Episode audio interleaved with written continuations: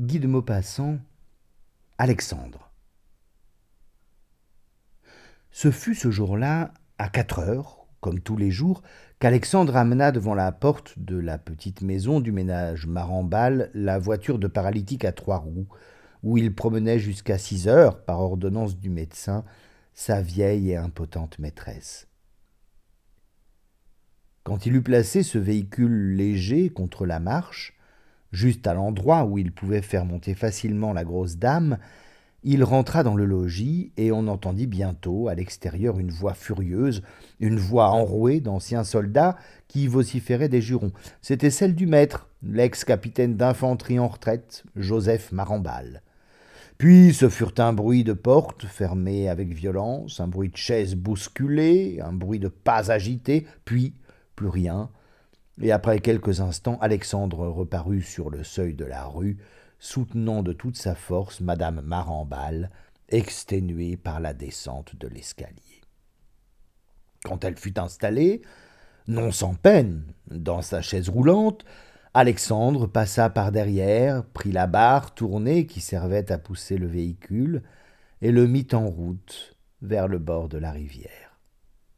Il traversait ainsi tous les jours la petite ville, au milieu des saluts respectueux qui s'adressaient peut-être aux serviteurs autant qu'à la maîtresse, car si elle était aimée et considérée par tous, il passait, lui, ce vieux troupé à barbe blanche, à barbe de patriarche, pour le modèle des domestiques. Le soleil de juillet tombait brutalement sur la rue, noyant les maisons basses sous sa lumière triste à force d'être ardente et crue.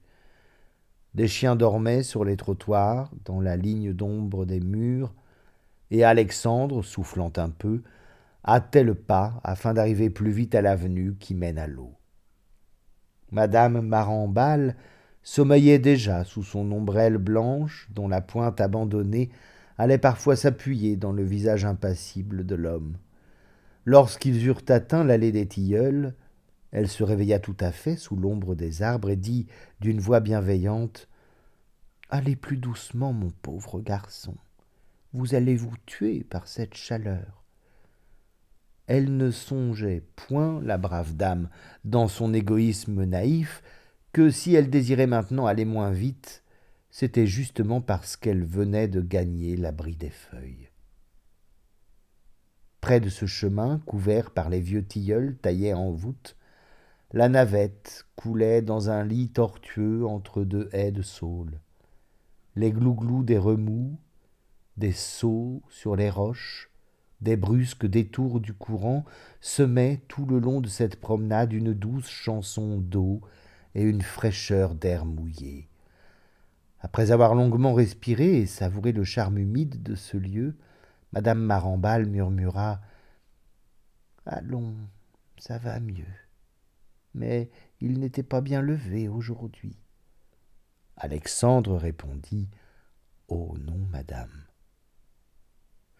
Depuis trente-cinq ans, il était au service de ce ménage, d'abord comme ordonnance de l'officier, puis comme simple valet qui n'a pas voulu quitter ses maîtres, et depuis six ans, il roulait chaque après-midi sa patronne par les étroits chemins autour de la ville.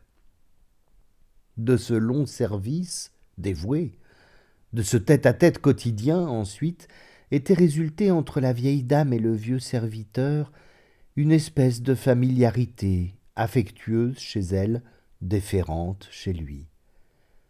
Ils parlaient des affaires de la maison, comme on le fait entre égaux. Leur sujet principal de causerie et d'inquiétude était d'ailleurs le mauvais caractère du capitaine, aigri par une longue carrière commencée avec éclat, puis écoulée sans avancement, et terminé sans gloire. Madame Marambal reprit oh, Pour être mal levé, il était mal levé. Ça lui arrive trop souvent depuis qu'il a quitté le service. Et Alexandre, avec un soupir, compléta la pensée de sa maîtresse. Oh, madame peut dire que ça lui arrive tous les jours, et que ça lui arrivait aussi avant d'avoir quitté l'armée. Ça, c'est vrai, mais il n'a pas eu de chance non plus, cet homme. Il a débuté par un acte de bravoure qui l'a fait décorer à vingt ans, et puis, De vingt à cinquante, il n'a pas pu aller plus haut que capitaine, alors qu'il comptait bien au début être au moins colonel à sa retraite. Madame pourrait dire encore que c'est sa faute, après tout. S'il n'avait pas été toujours doux comme une cravache, ses chefs l'auraient aimé et protégé davantage. Ça ne sert à rien d'être dur, faut plaire aux gens pour être bien vu. Qu'il nous traite comme ça, nous autres, c'est notre faute aussi, puisque ça nous plaît de rester avec lui, mais pour les autres, c'est différent. Madame Marambal réfléchissait. Oh, depuis des années et des années, elle songeait ainsi chaque jour aux brutalités de son mari, qu'elle avait épousé autrefois, voilà bien longtemps, parce qu'il était bel officier, décoré tout jeune et plein d'avenir, disait-on. Comme on se trompe dans la vie. Elle murmura. Arrêtons-nous un peu, mon pauvre Alexandre, et reposez-vous sur votre banc. C'était un petit banc de bois, à moitié pourri, planté au détour de l'allée pour des promeneurs du dimanche. Chaque fois qu'on venait de ce côté, Alexandre avait coutume de souffler quelques minutes sur ce siège. Il s'y assit et, prenant dans ses deux mains, avec un geste familier, plein d'orgueil, sa belle barbe blanche ouverte en éventail, il la serra, puis la fit glisser en fermant les doigts jusqu'à la pointe, qu'il retint quelques instants sur le creux de son estomac comme pour l'y fixer, et constater une fois de plus la grande longueur de cette végétation. Madame Marambal reprit Moi, je l'ai épousé. Il est juste et naturel que je supporte ces injustices. Mais ce que je ne comprends pas, c'est que vous l'ayez enduré aussi, vous, mon brave Alexandre. Il fit un mouvement vague des épaules et dit seulement Oh, moi, madame. Elle ajouta En effet, J'y ai souvent pensé. Vous étiez son ordonnance quand je l'ai épousé, et vous ne pouviez guère faire autrement que de le supporter, mais depuis. Pourquoi êtes-vous resté avec nous, qui vous payons si peu, et qui vous traitons si mal, alors que vous auriez pu faire comme tout le monde, vous établir, vous marier, avoir des enfants, créer une famille? Il répéta Oh, moi, madame, c'est différent puis il se tut. Mais il tirait sur sa barbe comme s'il eût sonné une cloche qui résonnait en lui, comme s'il eût cherché à l'arracher, et il roulait des yeux effarés d'homme plongé dans l'embarras. Madame Marambal suivait sa pensée. Vous n'êtes pas un paysan, vous avez reçu de l'éducation même. Il l'interrompit avec fierté. J'avais étudié pour être géomètre arpenteur, madame. Alors, pourquoi êtes-vous resté près de nous à gâcher votre existence? Il balbutia. C'est, comme ça, c'est comme ça, c'est la faute de ma nature. Comment? De votre nature? Oui, oui, quand je m'attache, je m'attache et c'est fini. Elle se mit à rire. Voyons, vous n'avez pas me faire croire que les bons procédés et la douceur de Marambal vous ont attaché à lui pour la vie.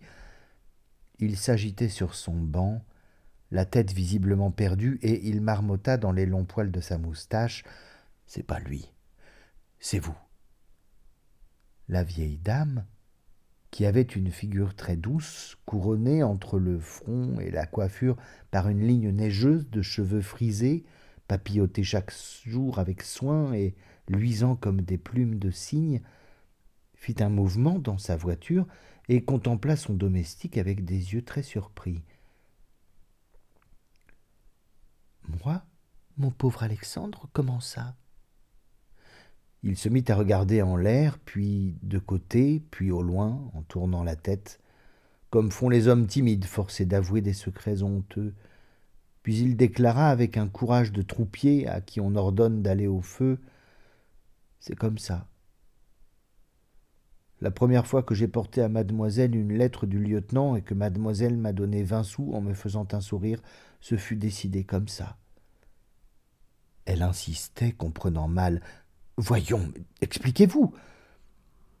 Alors il jeta, avec l'épouvante d'un misérable qui avoue un crime et qui se perd, J'ai eu un sentiment pour madame. Voilà. Elle ne répondit rien, cessa de le regarder, baissa la tête et réfléchit. Elle était bonne, pleine de droiture, de douceur, de raison et de sensibilité.